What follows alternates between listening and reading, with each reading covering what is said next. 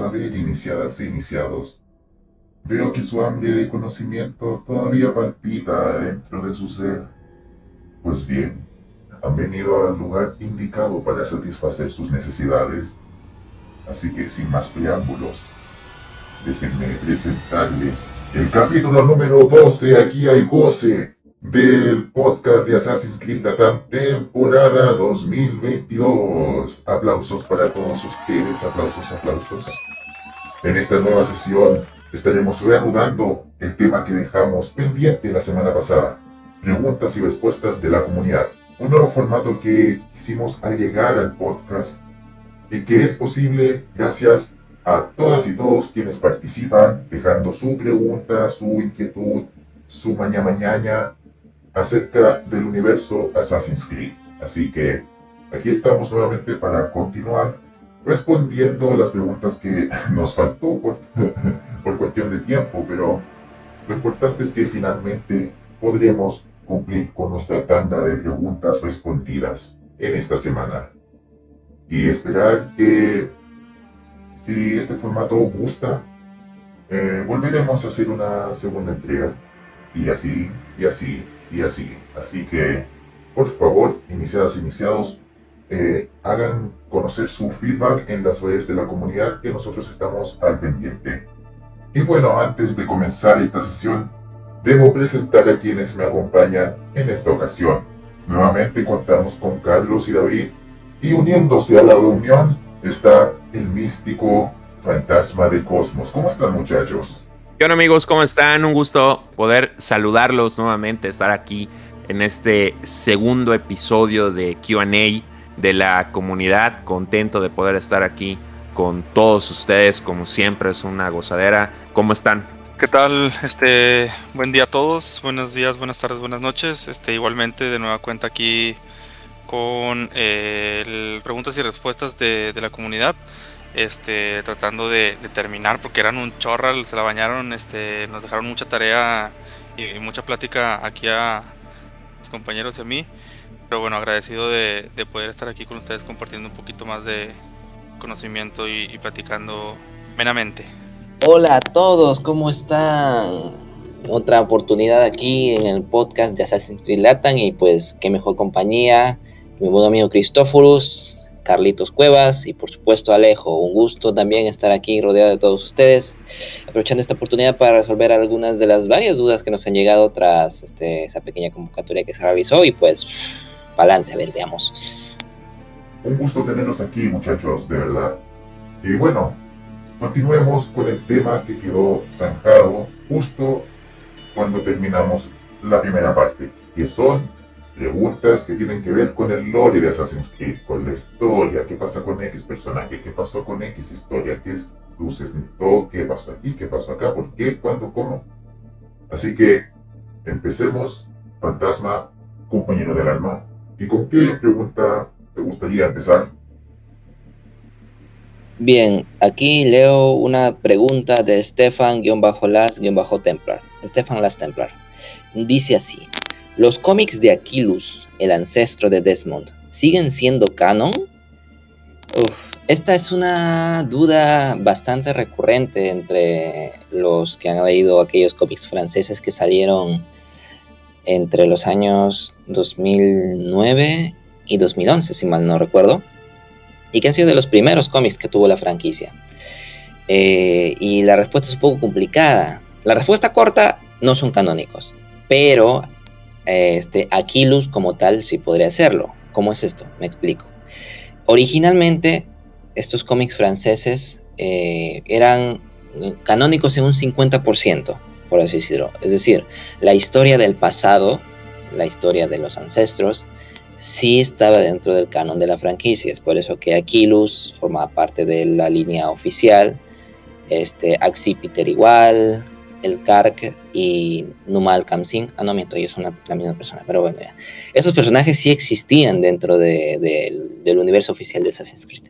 Mientras que el otro 50% de estos cómics, es decir, la historia del presente, quedaba fuera, ya que sus hechos contradecían directamente a lo que se veía en el presente de los videojuegos. Ahí vemos por ejemplo, ¿no? un presente en el que el sujeto 16 eh, se llamaba Michael, aunque luego salieron otras versiones donde se llamaba Clay, pero tenía una historia totalmente distinta a la de los juegos, mientras que en el presente oficial eh, el sujeto 16 se había suicidado, en los cómics veíamos que él seguía vivo y que estaba en un manicomio, etc.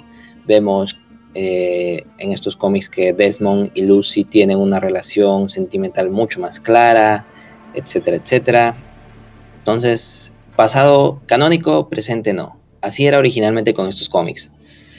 Pero a medida que fue avanzando la franquicia y, básicamente en 2017 cuando surge este pequeño reboot, por así decirlo, que hizo Origins con el origen de los asesinos, nuevamente surgió la pregunta, ¿estos cómics son canónicos?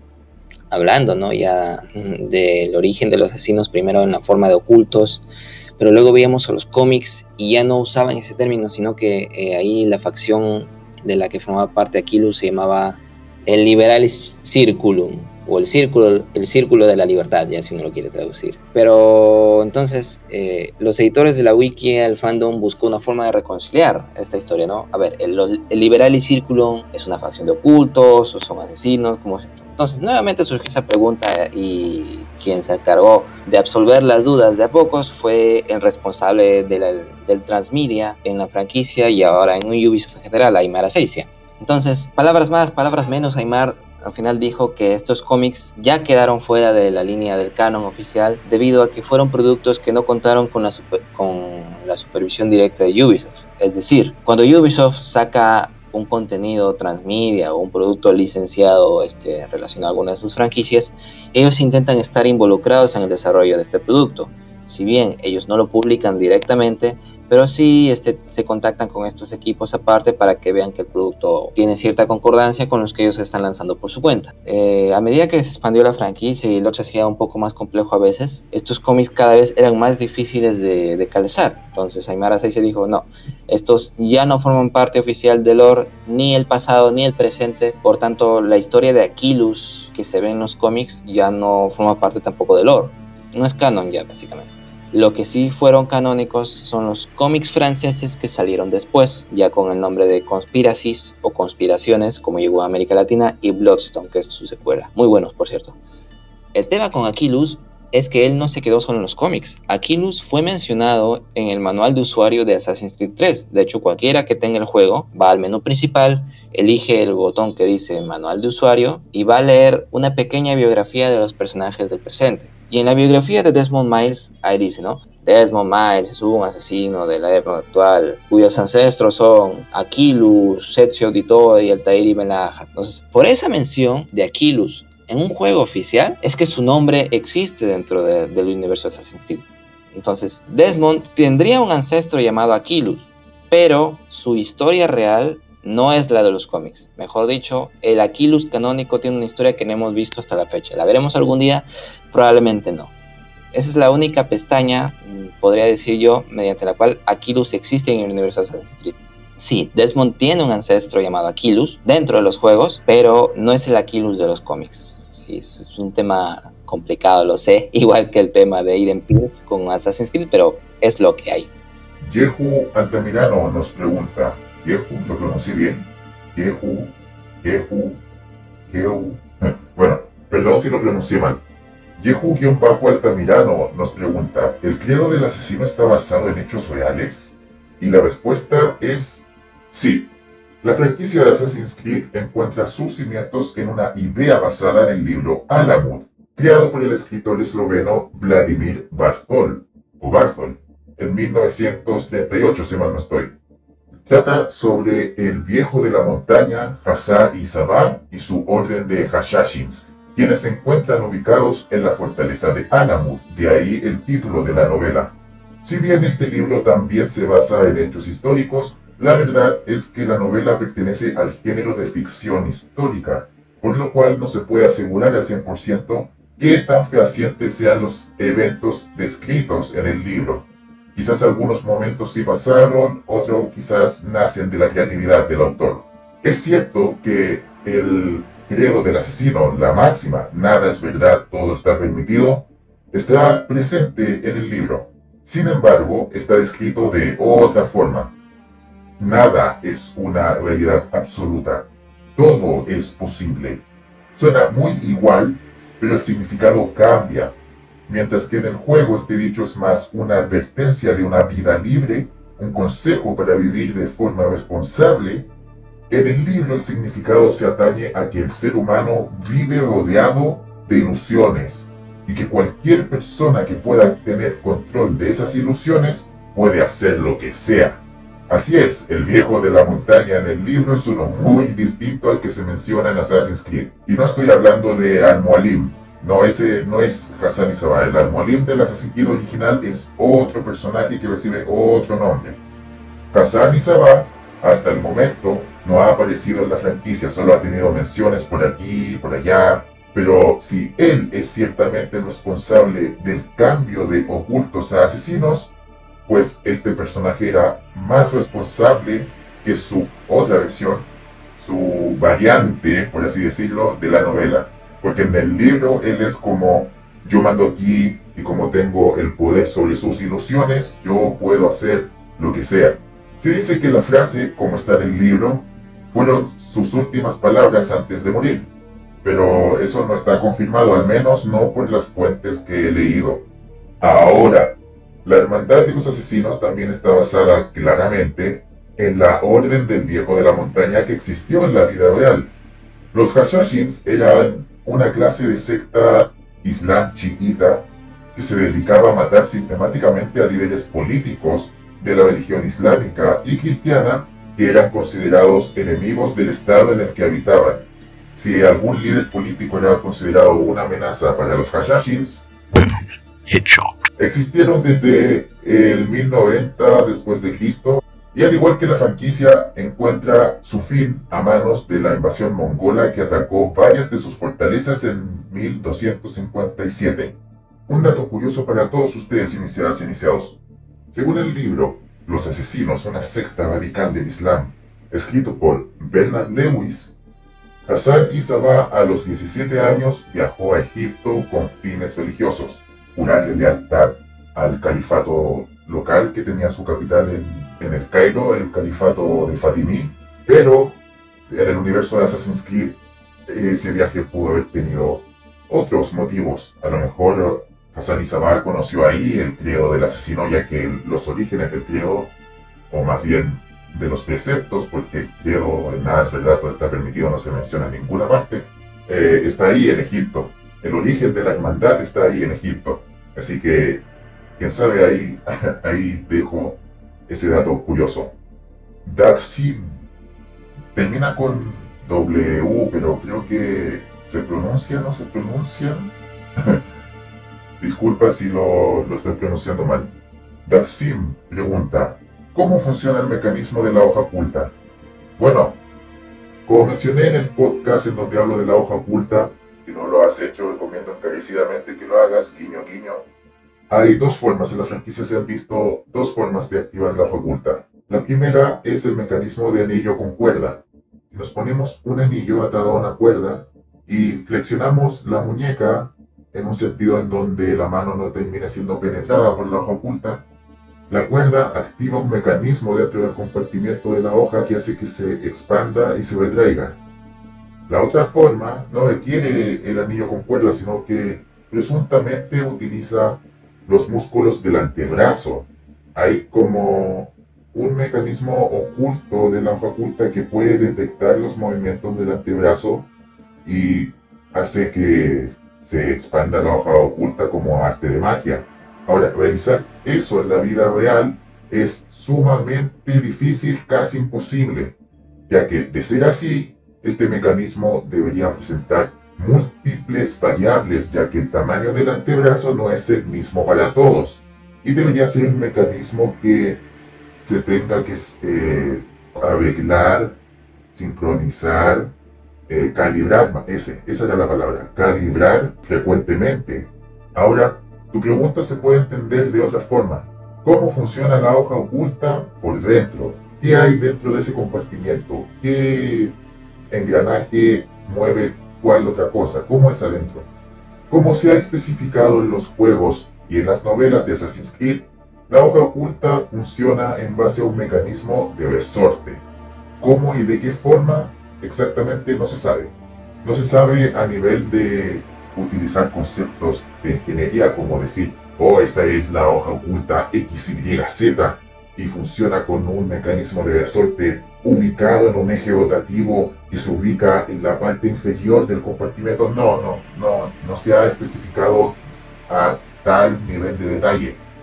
Solamente se ha mencionado de que hay un mecanismo de resorte dentro, fin de la historia, que se activa con la cuerda que se jala hacia afuera o con los movimientos de los músculos del antebrazo. Ahora, solamente podemos reconocer el modelo estándar de una hoja oculta gracias al códice de Altair. Él dibujó un plano del mecanismo interior de la hoja oculta y ahí se puede ver un mecanismo de resorte con forma de tijeras. No sé cuál es el nombre específico de ese tipo de resorte.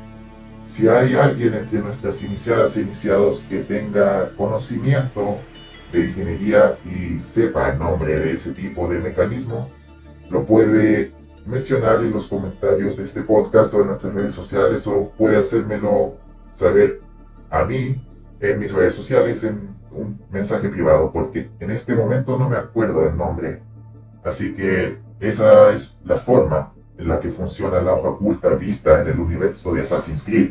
Ahora por internet se han publicado muchos videos de diferentes hojas ocultas y diferentes mecanismos. Hay una hoja oculta que funciona como tal, está descrito en el códice de Altair. Hay otros que ponen el resorte a lo largo del compartimiento. Hay otros que ponen el resorte en un eje rotativo en la parte inferior del compartimiento de la hoja oculta que hace que la hoja se expanda y se retraiga como una especie de mecanismo de doble acción hay otros que simplemente deciden usar la fuerza de la gravedad y crear una hoja oculta que solamente se deslice, no hay un mecanismo de por medio, solamente hay un mecanismo de seguro que hace que al activarlo y tener el brazo normal hacia abajo, la hoja oculta se deslice y para guardarla el usuario tiene que elongar el brazo hacia arriba y volver a activar el seguro para guardar la hoja. Hay otros que aparentemente usan una palanca ubicada en la muñeca para simular la forma mística de activar la hoja. Y hay otros que usan Bluetooth. hay unos que usan un mecanismo de activación con Arduino y usan eso o también usan una señal Bluetooth para activar la hoja. Así que basta con buscar planos en internet y construir tu propia hoja oculta. Romel.beltrán.714 nos pregunta cuál hoja oculta es la mejor. Y sinceramente es muy difícil siquiera decir si X hoja oculta es mejor que Y hoja oculta, porque necesitamos más datos, más variables que en el universo de Assassin's Creed simplemente no tenemos a disposición. Necesitamos saber el material de la que está hecha la hoja oculta, la resistencia de la hoja oculta, el tamaño de la hoja oculta, qué tan frecuente se usa en combate la hoja oculta, la forma de la hoja oculta, el diseño más que nada, si tiene diseño de pluma, si tiene diseño de tridente, si tiene diseño de lápiz, si tiene algunos bordes más delgados que otros, etcétera, etcétera, etcétera. Entonces, eso no lo sabemos a ciencia cierta, solamente sabemos que la hoja oculta está hecha a base de una aleación de hierro y algunas hojas creadas cuando Altair y Belahad era mentor de la hermandad levantina. Eh, él tenía a su disposición, gracias al fruto del Edén, una aleación de metal especial para hacer las hojas ocultas eh, más resistentes, pero con el tiempo esta fórmula se perdió. Bueno, más bien Altair se deshizo de esa fórmula por miedo a que cuando muriese cayese en manos enemigas. Así que, uff, te llevó el secreto a su tumba.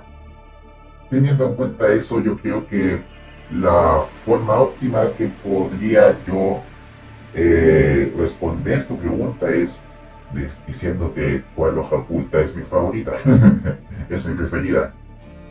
Y yo creo que las hojas ocultas de Revelations se encargan muy bien de efectuar su trabajo.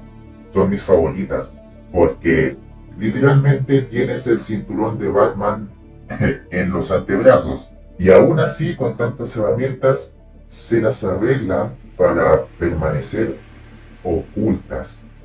Tenemos la hoja oculta estándar y la doble hoja oculta para tener el doble de dirección. Tenemos herramientas que nos permiten acabar con el blanco a distancia, como la hoja envenenada y el cañón oculto. Bueno, la hoja envenenada en Assassin's Creed 2 solamente se podía administrar a corta distancia, pero en Assassin's Creed Brotherhood recibe como una mejora, gracias a Leonardo da Vinci, que le permite a Ezio lanzar dardos envenenados. Tenemos también eh, la hoja gancho, que ayuda a Ezio a hacer parkour de forma más acrobática y escalar de forma más rápida con la misma agilidad de los asesinos romanos. Y aparte, es la hoja y el gancho. Un diseño elegante. Así que sí, yo me quedaría con las de Ezio en Revelations. ¿Tú qué piensas, Fantasma? ¿Cuál es tu hoja oculta favorita?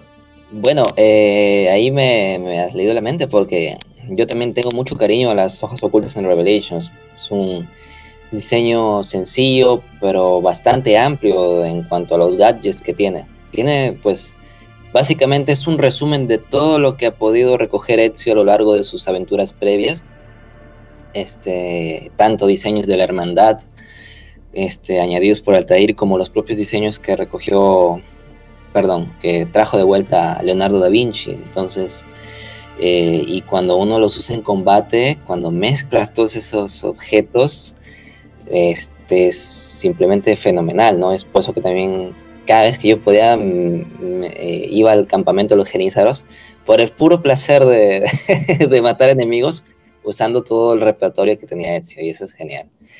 Aunque también debo admitir que me agrada el diseño de la hoja fantasma, las hojas ocultas que vemos en Unity. Si bien no es tan amplio en cuanto a posibilidades, pero creo que es su diseño este, elegante y que me recuerda un poco ¿no? a la ballesta oculta que diseñó también en su época Leonardo da Vinci es por eso que le tengo cierto cariño a la hoja fantasma. Aunque, pues, ciertamente no te permitía muchos tiros, ¿no? Pero bueno, como digo, el diseño era bonito. Al mejorarla te permitía dos tiros antes de recargar. Sí. Bien, tenemos una pregunta de Marco Avero. ¿Cuál es el sujeto de prueba que se usa actualmente si Desmond murió en Assassin's Creed 3? Pues depende de del bando al que te refieras. Si hablamos de los asesinos, pues los propios juegos nos revelan quién es el que se encuentra en el Animus. En Unity Syndicate, quien revive las memorias tanto de Arno como de los gemelos Fry, es un sujeto sin nombre al que simplemente le llaman iniciado. Es un iniciado, mala redundancia, que tiene una consola Helix aparentemente en su casa, que es contactado por los asesinos y como no tenía nada más que hacer, se une a la hermandad y les ayuda a encontrar pues los, los artefactos respectivos.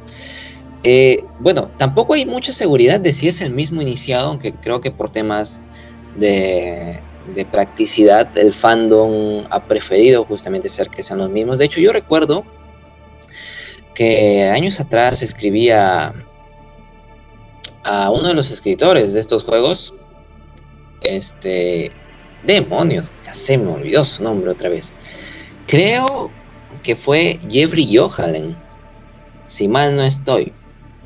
Allá por 2016 le escribí en Twitter, 2016, 17, 18, ya ni me acuerdo, ya fue hace años. Bueno, le escribí en Twitter así de, pura curiosidad. Y le dije, oye, soy, ¿puedes resolverme una duda? ¿Quién es el iniciado que vemos en, en Syndicate es el mismo de Unity. Y para mi sorpresa me respondió poco después.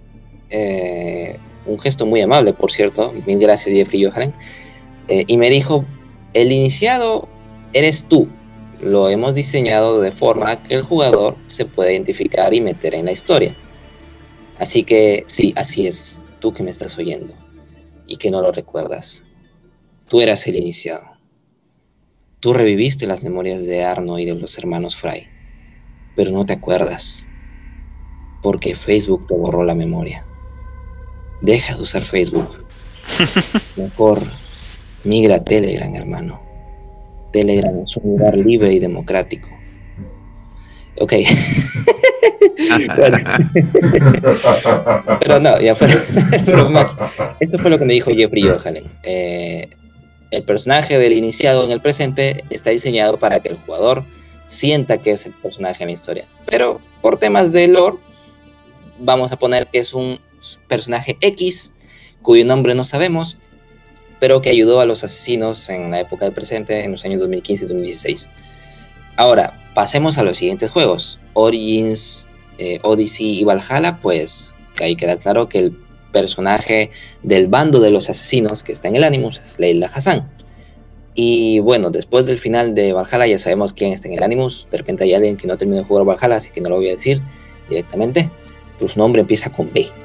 Ahora, en el bando de los templarios, pues a ver, muere Desmond en Assassin's Creed 3, luego vemos a Black Flag, y hay un personaje también sin nombre, pero que recibe el sobrenombre de, novato, al menos en la versión español. Básicamente fue un empleado de Abstergo Entertainment que postuló para, para un nuevo proyecto que constaba en lanzar una supuesta película llamada Diablos del Caribe, iba a mostrar a piratas icónicos como Barba Negra y demás, pero al novato le tocó revivir las memorias de Edward Kenway. En Rogue ya no es el novato, sino que tenemos al Soquete, también un empleado de Abstergo Entertainment, pero que entra poco después de la salida del novato, ya que en los archivos este, que tiene este personaje en su tablet, deja entender que ya no se sentía seguro en la empresa tras lo que sucedió con John Standish. Spoiler, John Standish fue aquel sabio que intentó envenenarlo, que tenía el mismo rostro que, que Bartholomew Roberts y que fue disparado a quemarropa por la seguridad de Abstergo.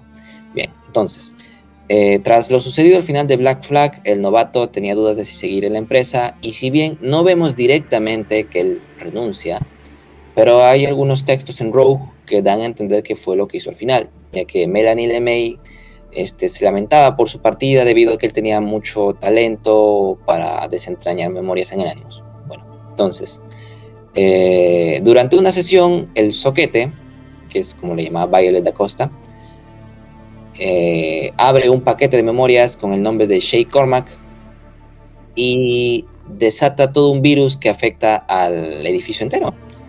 Entonces, es la labor del soquete eh, resolver este asunto. El soquete tiene un pasaje mucho más distinto que el del novato, ya que termina eh, uniéndose a los templarios al final del juego. No sé si por voluntad o obligado, porque básicamente la apuntan con una pistola, pero se unió a los templarios. Luego, este. Habría que mencionar también a un personaje que, si bien no apareció en los juegos, sí tenía una mención. Y es un personaje con una historia muy interesante, y me refiero a Robert Fraser Robert Fraser eh, fue un empleado también de Abstergo Entertainment eh, que tuvo la misión de revivir las memorias de Arno, también supuestamente para un producto que se iba a lanzar. Eh, pero a medida que fueron avanzando sus sesiones, Robert sufrió bastante por el efecto sangrado, tanto que su personalidad terminó siendo suplantada básicamente por la de Arno.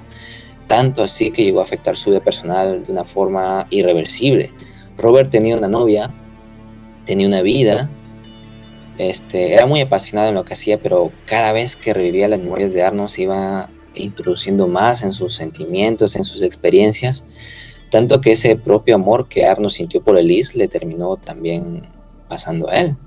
Él soñaba con Elise y se olvidó de la novia que tenía, literalmente. Terminó con su novia porque empezó a enamorarse de una mujer muerta siglos atrás. Eh, empezó a hablar francés, su estado anímico cambió. Y bueno, si quieren leer más de su historia, eh, busquen el manual del empleado de Abstergo Entertainment, que es un librito corto pero muy interesante. Eh, y pues que termina con un desenlace fatal para Robert Fraser. Cosa curiosa, la misma autora del manual del empleado, este, Christy Golden, escribió posteriormente una novela llamada Assassin's Creed Heresy o Herejía, como llegó también aquí a España y Latinoamérica, donde mencionan a un sujeto 14, que supuestamente formó parte del, del proyecto Animus. Pero años después, en Twitter, cuando un miembro del fandom francés le pregunta, ella dice que el sujeto 14 era Robert Fraser. Y aquí hay un tema de cronología bastante confuso porque, a ver, si bien la revelación es interesante, cronológicamente el sujeto 14 debería ser anterior al sujeto, al sujeto 17, que era Desmond. Pero la historia de Robert Fraser tiene lugar en 2014, o sea, dos años después de, la muerte de Desmond. ¿Cómo, ¿Cómo, es eso de que el sujeto 14 llegó después que el sujeto 17? No lo sabemos. Eh, pero bueno, es lo que dijo la autora. Así que podría ser canon, podría no serlo, en fin. Bueno, eh, a ver, ya, entonces eso es en el transcurso a Unity.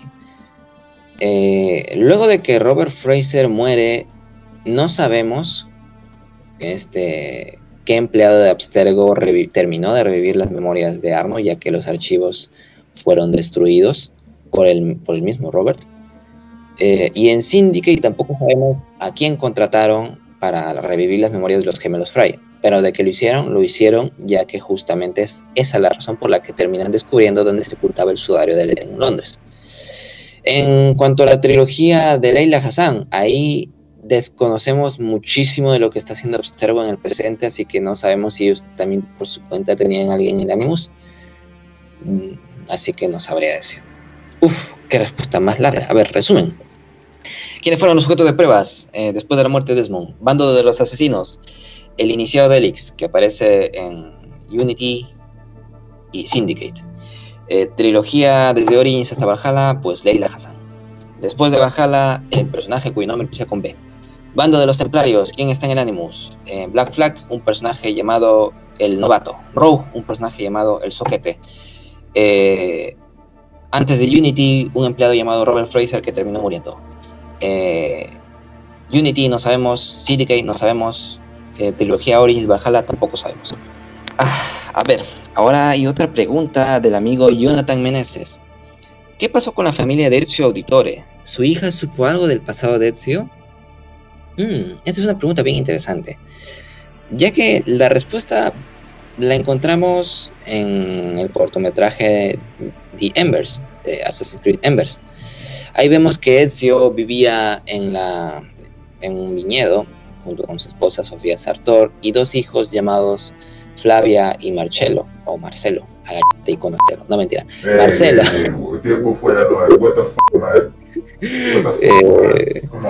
dos pequeños que, bueno, este, nacieron en 1513 y 1514, creo, si no me falla la memoria. Este, ahora, ¿sabían de la hermandad de los asesinos?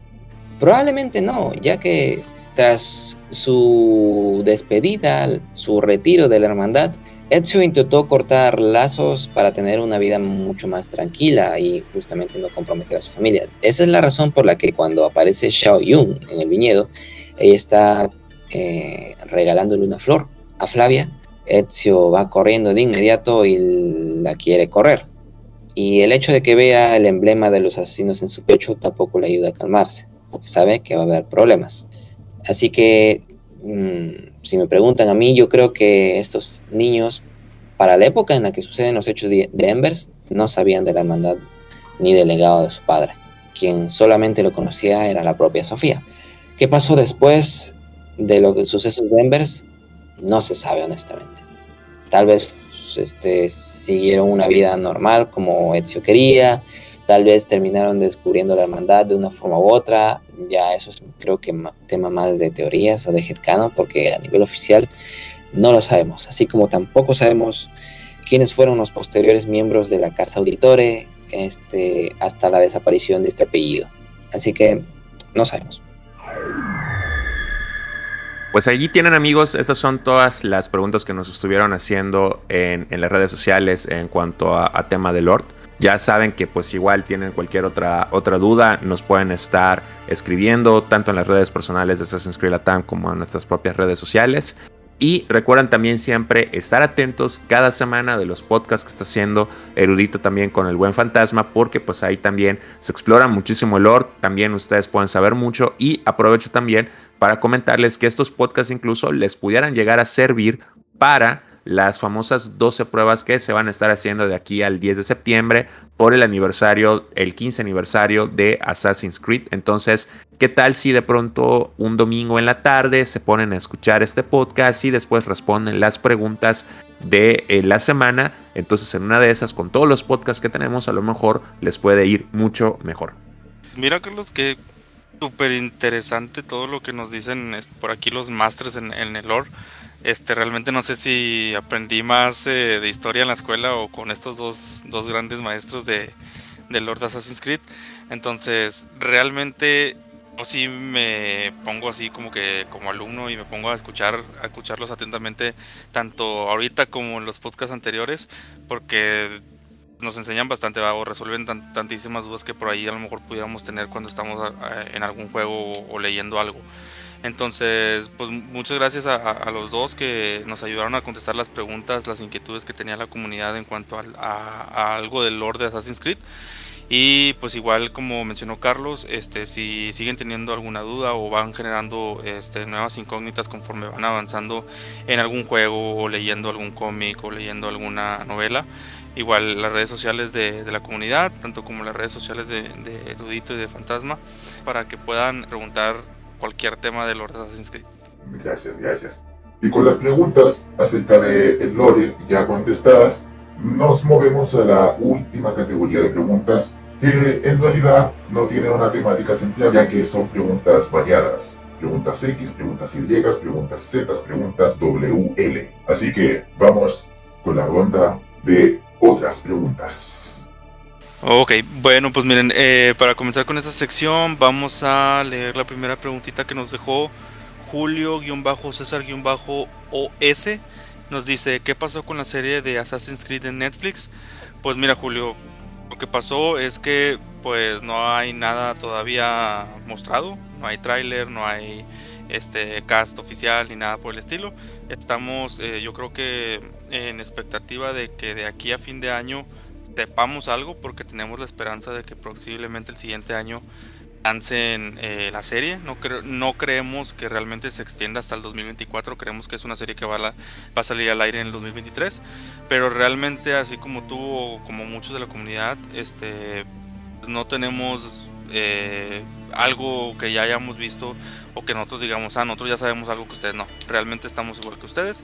La serie está viva, está en producción pero sí realmente no, no ha habido una noticia reciente. Esperemos que a lo mejor en septiembre una que otra sorpresilla por ahí pueda salir, este, junto con el con algo que esperemos que anuncien de, de, lo que sigue con la, con la saga. Pero bueno, de ahí en fuera esperar nada más que nada que, a que nos lancen alguna información. Ex Charles eh, nos está preguntando, ¿ya no seguirán haciendo podcasts en YouTube? Me imagino que eh, se está refiriendo a videos en YouTube y la respuesta es que sí, sí vamos a estar eh, haciendo más videos en YouTube, mi estimado Charles. sucede que ahorita en este momento, pues la mayoría del team ha estado muy ocupado. bueno, normalmente pues en, los podcasts escuchan a Erudito, a Fantasma, me habrán escuchado a mí también en alguna ocasión, Alejo, a Fernando Piedra, pero pues vaya, en el team todavía somos eh, más personas. Está también el buen amigo Chava, está Edu y está también eh, Nai. Eh, lamentablemente ahorita todos ha coincidido que, todo el team ha tenido bastante cargas de trabajo, temas personales. Recuerden que por ejemplo, bueno, Fer y David eh, son papás, entonces ellos son jefes de familia, aparte del trabajo, pues eh, sus tiempos libres para poder estar acá, que se agradece bastante que puedan dedicarlo, pues a veces eh, no, no siempre se, se puede de la mejor forma, ¿no? Eh, lo mismo sucede, eh, bueno, con, con, los demás, ¿no? Que pues estamos también con compromisos y con trabajitos. Entonces, vamos a, a, estarnos organizando en, en, las próximas semanas. A lo mejor por ahí de septiembre, quizás ya retomemos un poquito más actividades que habíamos dejado pendientes, ¿no? Como los en vivos en Facebook, como el canal de YouTube. Y pues bueno, otros temas, otros temas más que también vamos a estar, a estar viendo, ¿no? Pero eh, nada más te comento, pues trata de estarte pendiente de, de, de todas nuestras redes para que pues cuando empecemos a hacer los videos o todo el resto del contenido, pues también puedas estar pendiente. Carl León Ortiz nos dice, una C online. bueno, ya tuvimos como una experiencia online si consideramos los multijugadores anteriores, el de Brotherhood, Revelations, el 3 y el de Black Flag. Y luego de eso saltamos a Assassin's Creed Unity que tenía un multijugador cooperativo. Y no solamente podías hacer misiones cooperativas, sino que también podías explorar el mundo del host eh, al que estabas conectado. Así que eso contaría como experiencia online, pero si tú quieres decir online tipo Elder Scrolls Online, tipo World of Warcraft Online, tipo GTA Online, eh, queda por verse con Infinity. Infinity va a ser eh, un servicio de, en línea un servicio de juego en línea. Y se desconocen más características. Algunos dicen que va a tener un lobby desde el cual vas a poder acceder a los otros mundos, que cada mundo va a tener su lobby, etcétera, etcétera, etcétera. Pero no se sabe más noticias acerca de eso. Pero sí comparto el sentimiento. Sería interesante ver un Assassin's Creed online, hacer misiones cooperativas, etcétera, etcétera. Así que, paciencia. Darkson Cat nos dice, quiero un juego de Assassin's Creed 2. Bueno, Darkson Cat, si nos dices por favor y gracias en nuestras redes sociales indicándonos tu cuenta de Steam y o cuenta de Ubisoft Connect, a lo mejor nosotros te podemos brindar un código para que puedas comprarte un Assassin's Creed 2 para PC. Pero debe ser rápido, ¿eh? La siguiente pregunta es por parte de nuestro amigo en redes sociales, CA-GA. Eh, bueno, él realmente no tiene ninguna pregunta, nada más nos dice eh, en comentario que somos los mejores. Eh, lo sabemos amigos, somos los mejores en esta, en esta comunidad. No, no, no se crean. Este, realmente tratamos de, dar un buen contenido, de estar por ahí al pendiente de, de, todo lo que va saliendo para informarles, tratar de contestarles en todo lo que podamos. Eh, bueno, agradezco mucho tu, comentario, espero que, sigas este, viendo nuestro contenido y pues gracias a ustedes es que nosotros estamos eh, pues siempre teniendo pues más contenido nuevo cada, cada día. Jero Martín 34. ¿Qué personaje de Assassin's Creed es el peor protagonista? ¿Cuál es el mejor protagonista? ¿Y qué asesino es el mejor? Eh, bueno, la pregunta creo que es fácil, de hecho puedes consultar muchas encuestas que el, el peor protagonista es este Altair Ibn Lahat, o sea, es un personaje muy plano, aburrido, con una evolución eh, totalmente nula. El mejor protagonista, pues también es evidente, ¿no? O sea, Leila Hassan, es de lo mejor que hemos tenido eh, en cuanto a guion. Eh, y el mejor asesino, si no fuera Leila, yo te diría que es Ethan. Es un personaje con un repertorio de habilidades enorme, inmenso, que lo podemos ver en Valhalla en toda su gloria. Yo diría que incluso el juego no le hace justicia porque para toda la historia que tiene, el cómo este personaje eh, que fue nombrado desde el primer juego de la franquicia eliminó a toda la orden de los antiguos en Inglaterra, acabó con todos la orden de los antiguos en Irlanda, en Francia y como si no fuera suficiente se fue incluso también a otros países como España este, es brutal lo que ha hecho Ethan. Este, entonces, este, tiene muy poco espacio en Valhalla. Yo diría que todo Valhalla debería ser sobre Ethan. Este, y, si, fuera posible que hicieran toda una trilogía sobre Ethan, porque en verdad este, es brutal este asesino. A mí me, encanta todo, todo el aparato de habilidades, de gadgets, de fragmentos del Edén que tiene este, este cabrón, pues que, es, es, clara mi respuesta. Solo alguien con una verdadera vista de águila podrá desentrañar los secretos detrás del verdadero mensaje que nos ha dejado Fantasma. Mi personaje favorito de la saga de Assassin's Creed es Altair. no puede haber otro personaje para mí al que ame con tanto, tanta, tanta pasión. Soy súper mega fan de Altair. Y eh, no, no me gusta decir quién es para mí eh, el, peor protagonista porque siento que es muy subjetivo, ¿no? A lo mejor para algunos Altair puede ser el peor protagonista y se vale, ¿no? Entonces, eh, pues yo nada más ahora sí me limitaré a, comentar que para mí Altair es the best y ya. Eh, preguntas como para un solo podcast, pero bueno, tratar de ser breve en la respuesta. ¿Qué personaje es el peor protagonista? O sea, Leila como que no, no termina por encajar o al menos eh, no me han mostrado una buena historia en el presente como para eh, eh, disfrutarlo. Es el mejor protagonista. creo que tengo que decir que Ezio me gusta mucho su historia este, y como personaje se desarrolla de una manera increíble. Y como asesino, como asesino, asesino, asesino, realmente igual Ezio Auditorio para mí es el mejor asesino.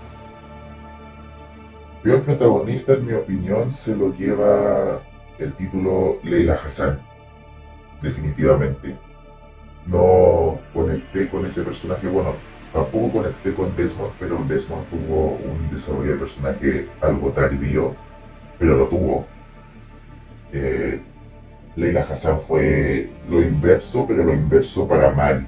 No por ser interesante, no por hacer una historia genial, no porque el equipo no tenía idea qué hacer con ella. Un equipo quería hacer X, el otro equipo quería hacer Y, el otro equipo quería hacer Z. No, no hubo un desarrollo determinado para Leila Hassan. En Origins la toleré. Origins era su carta de presentación. Origins nos introduce a Leila Hassan, a sus personalidades, a sus metas, sus objetivos, etcétera, etcétera. Y la toleré. Pero en Odyssey se fue a las pailas, se fue al, carajo.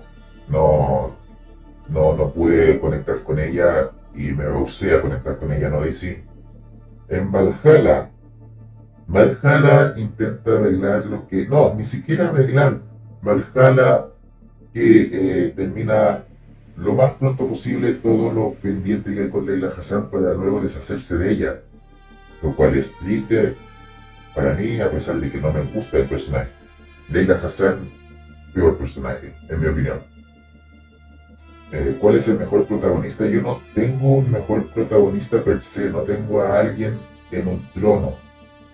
Eh, de los protagonistas no tengo a nadie en un trono.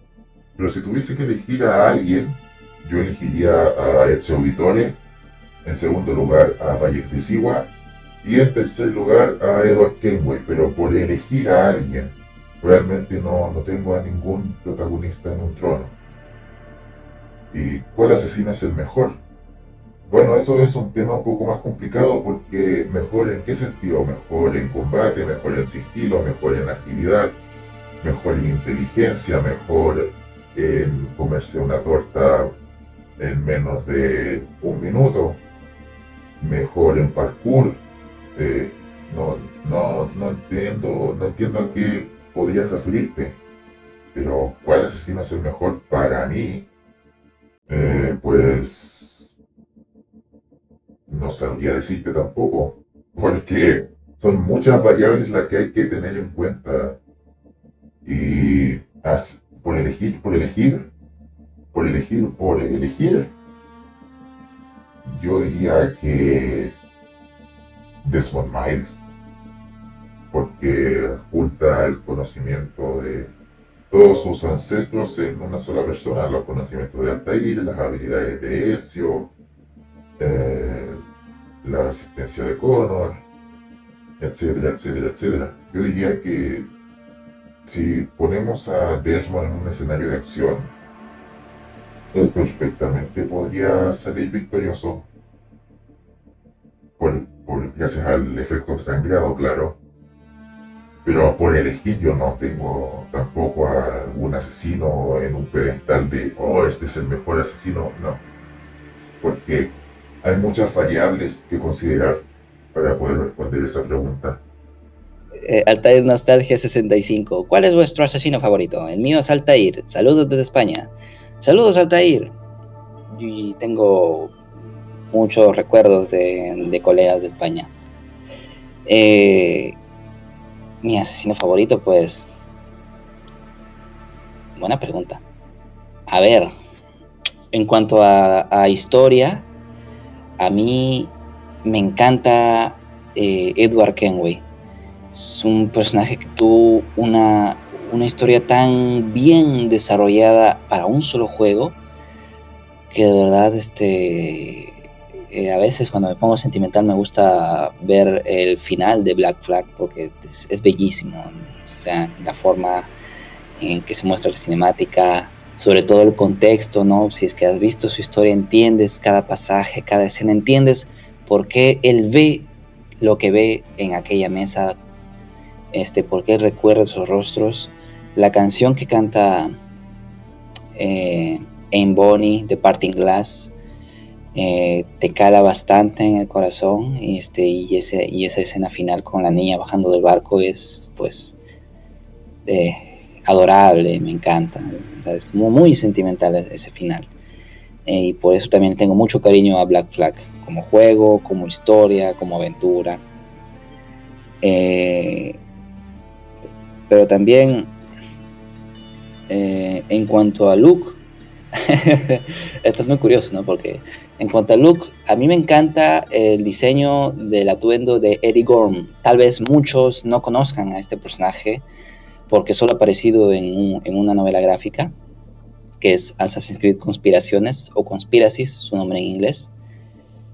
Eh, pero que a mí me encanta, o sea, simplemente el diseño tan, tan realista de su atuendo para la época en la que se ambienta, que es la Segunda Guerra Mundial, que también es un periodo que muchos fanáticos piden. Este, y pues yo personalmente recomiendo ¿no? que, lean, que lean justamente Conspiraciones y Bloodstone, que es su secuela, no son totalmente este, eh, valiosas estas recomendaciones. No creo que salgan decepcionados, este, porque la historia es genial. Así que creo que esos son mis preferidos. Uno en cuanto a, diseño narrativo y el otro en cuanto a diseño artístico de su atuendo. Mi asesino favorito es Clay Kasmarek, el sujeto 16, el que vino antes de Desmond Miles, aquel que guía a Desmond Miles por la oscuridad del Animus en Assassin's Creed Revelations. Me gusta porque me, me agrada su personalidad, su, carisma y me, llega mucho al cocoró la, historia que, que rodea a este personaje.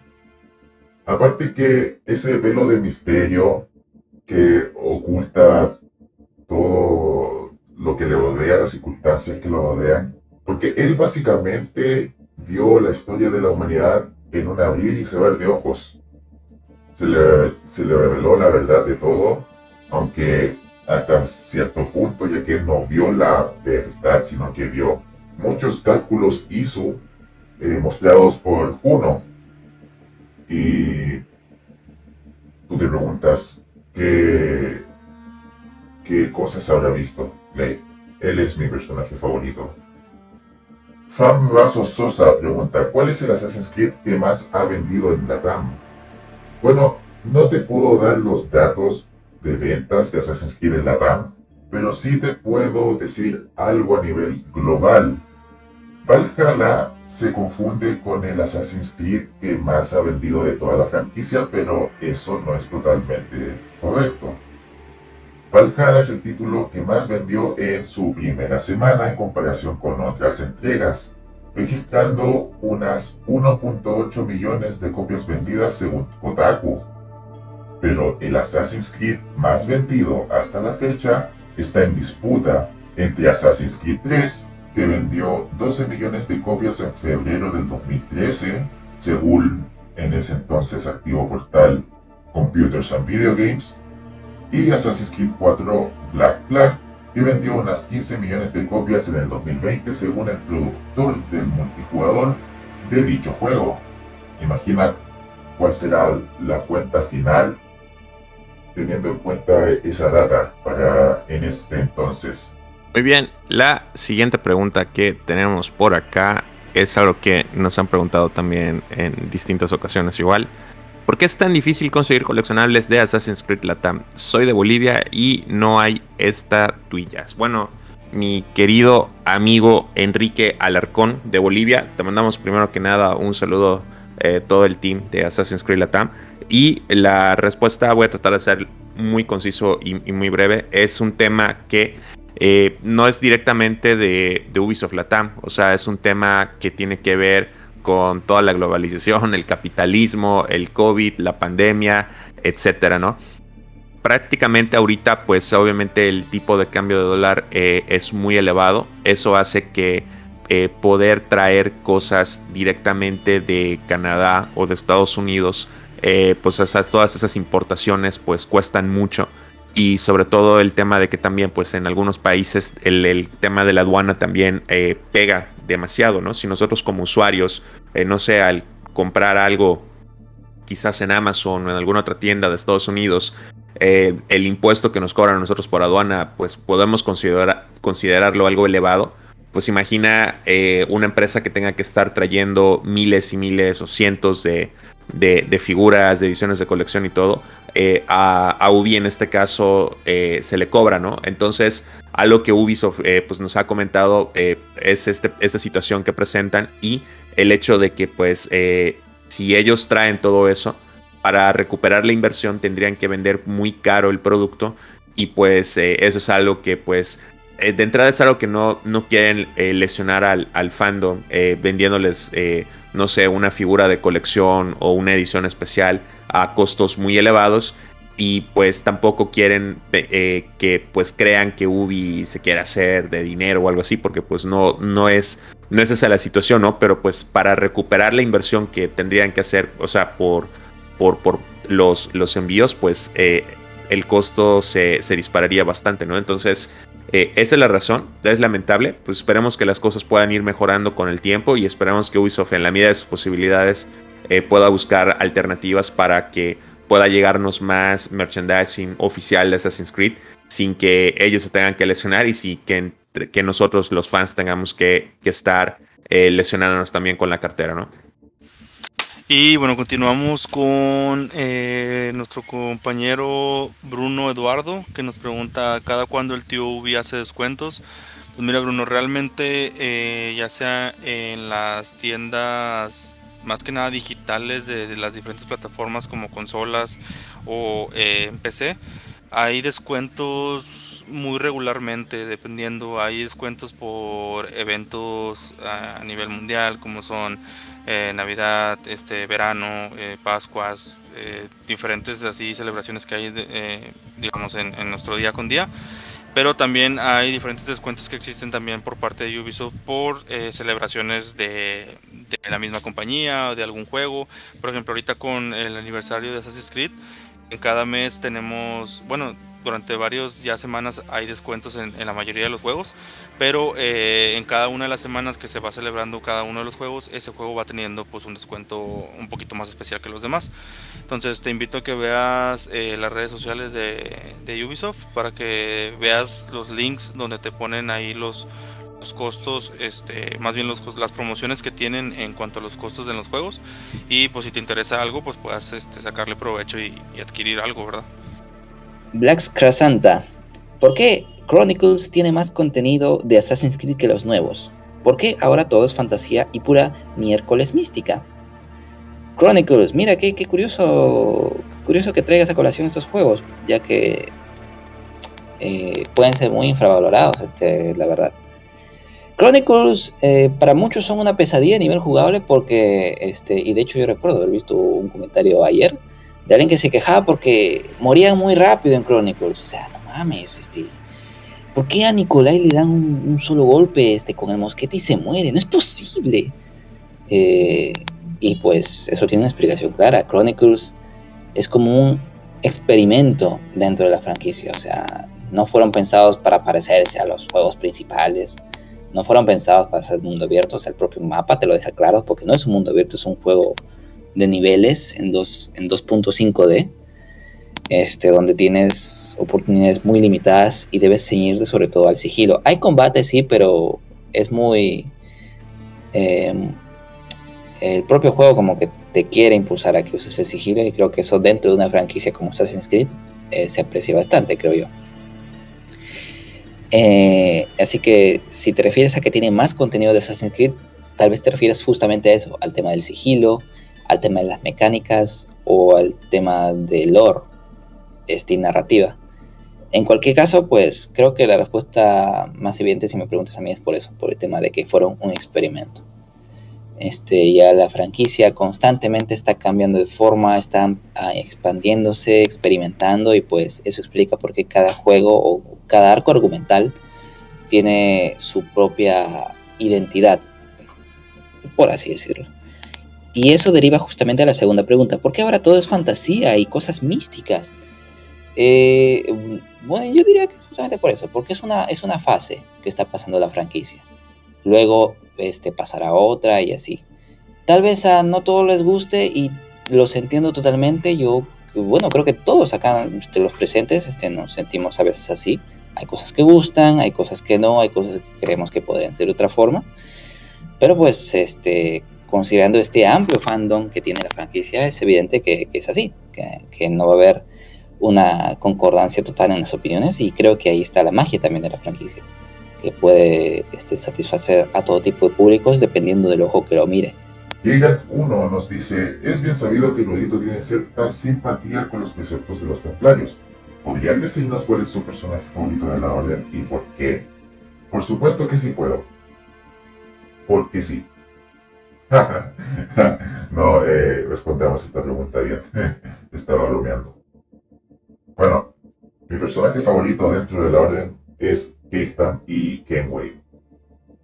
Yo encuentro a Heitan Kenway un personaje muy honorable, a pesar de que también es sangre fría, poco empático, eh, no duda en parar el gatillo si tiene que hacerlo, pero es, es que me gusta Heitan por lo complejo que es su personaje. En, el, en Assassin's Creed 3 tenemos un vistazo de lo complejo que es Heitan, en que él quiere ayudar a los inocentes, pero tiene un punto de vista un poco violento. Sin embargo, él opina que los Estados Unidos deberían independizarse sin embargo, él opina que deberían independizarse bajo la guía de la Cruz Templaria, etcétera, etcétera, etcétera. Que es templario, pero que salva a su hijo Connor. Porque así es, en el libro Forsaken se confirma que fue Haytham Kenway quien salvó a Connor cuando éste estaba siendo ejecutado bajo las órdenes de Charles Lee y Thomas Hickey. Bueno, es esta complejidad la que me atrae sumamente y hace que yo compare a Haytham Kenway con figuras con figuras de otras franquicias populares como Darth Vader y Master Chief.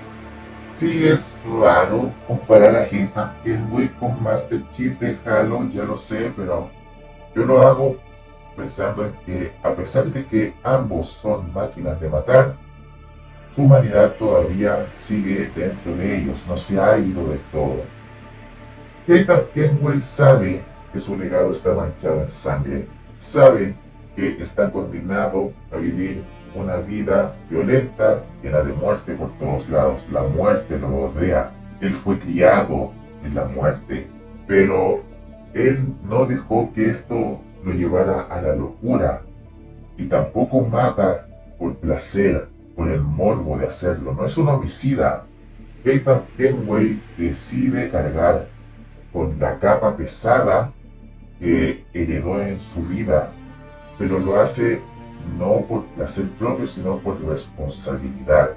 Responsabilidad a un bien mayor, que en este caso es servir al Padre del entendimiento. Y es en esta complejidad que toma una decisión bastante curiosa, bueno, de seguro muchos se preguntarán por qué en el juego Haytham Kenway no le quitó abajo oculta a su hijo Connor antes de que él lo matara.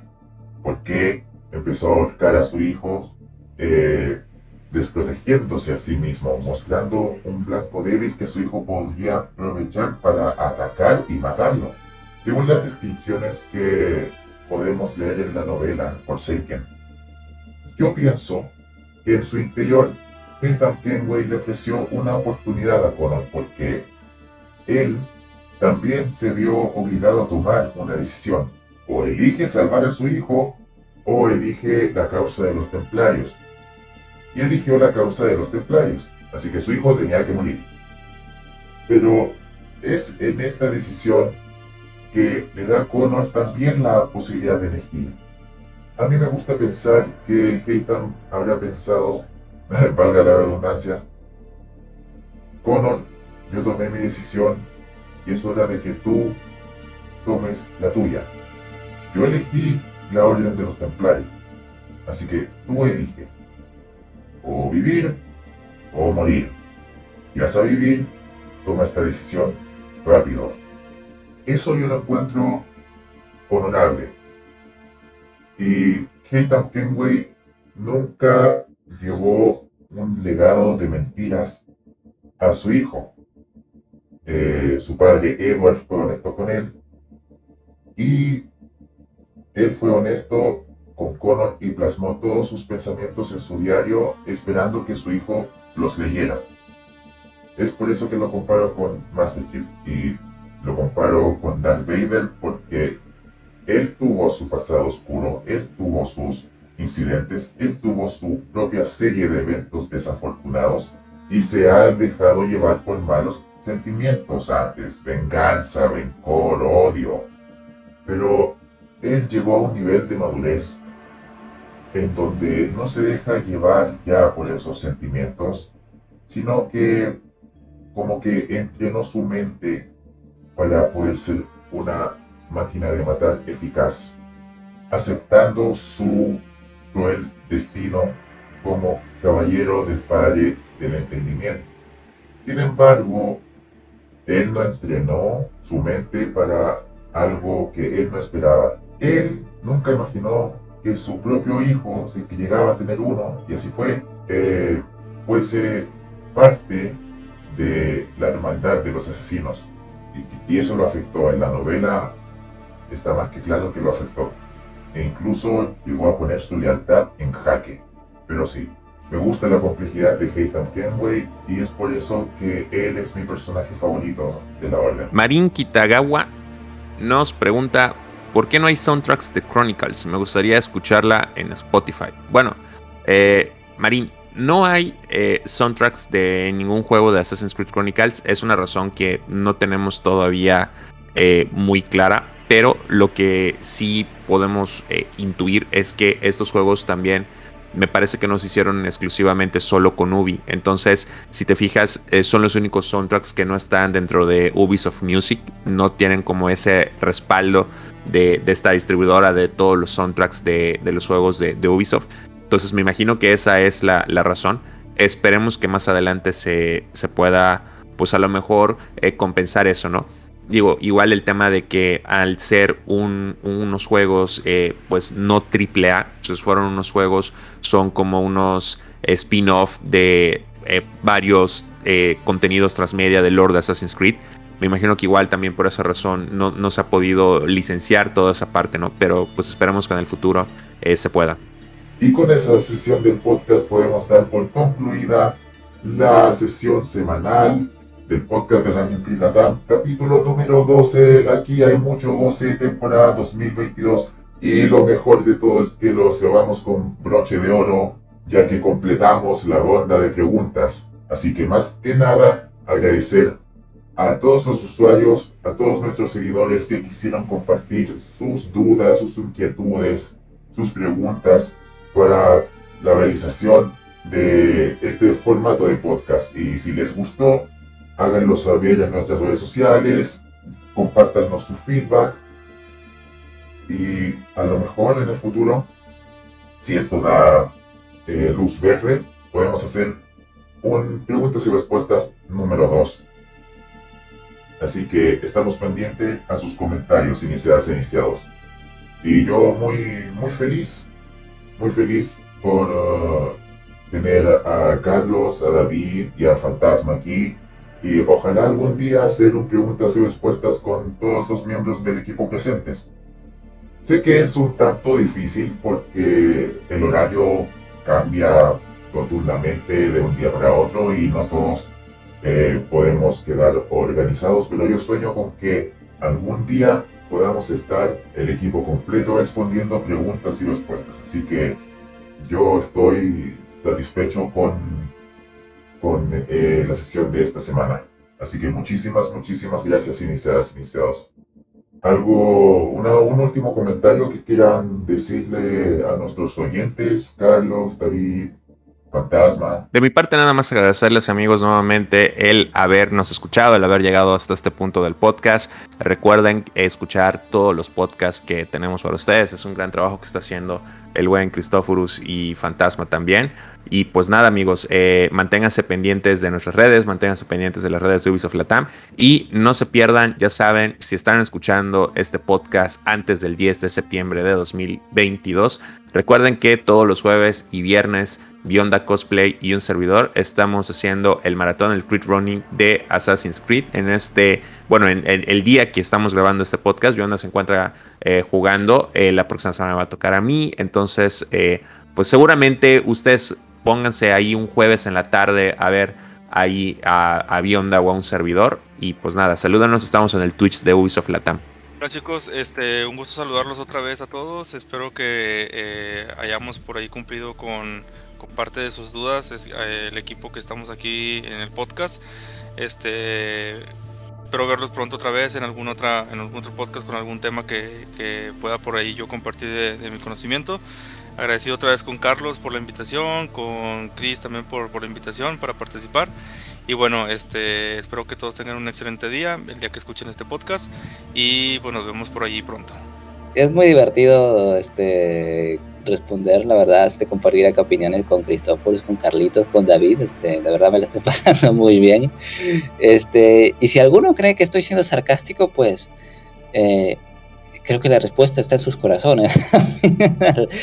eh, y es muy interesante ver también este amplio, esta amplia gama de intereses que tiene la gente. O sea, está preguntando sobre Chronicles, está preguntando sobre este tema de opiniones, sobre las series de Netflix, sobre este, lo que se viene para la franquicia. O sea, hay, hay un interés bastante amplio y eso, es, eso es cool, incluso sobre el tema de los soundtracks. Así que genial, genial. Este, por eso es bonito interactuar con el fandom y pues siempre que hay oportunidad para esto, este humilde servidor, Fantasma de Como, súper feliz de participar. Así que nuevamente mil gracias chicos a, a Assassin's Creed Latam por permitirme esto este pequeño espacio junto a estas fantásticas personas, colegas y amigos sobre todo. Si quieren seguir al pendiente de nuestro contenido de las noticias sobre el universo de Assassin's Creed, pueden seguir nuestras redes sociales.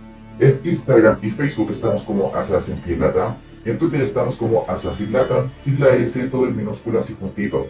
Y por qué no, te quedan también nuestras redes sociales personales. Carlos está en Twitch y en Twitter como Carlos Cuevas Val. David está en Twitter como David Alejo con dos i en David. Fantasma está en Twitter, Facebook y YouTube como El Fantasma de Cosmos. Y en Animuspedia él se encuentra bajo el nombre de The Miracle Guy, el chico milagro. Su humilde servidor aquí al habla está en Twitter como La Red de Erudito, en YouTube también con el mismo nombre, La Red de Erudito. Subiré video cada vez que los pensamientos malignos se alejan de mi cabeza, pero de vez en cuando estoy activo en la comunidad de YouTube. Así que agradeciéndoles una vez más por llegar a esta parte del podcast, iniciadas, iniciados, seguidores del criado y caballero del Padre del Entendimiento. Muchísimas, muchísimas gracias. Que la paz sea con ustedes y que el Padre del Entendimiento los guíe a todos. Nos vemos en una próxima sesión del podcast. Bye bye.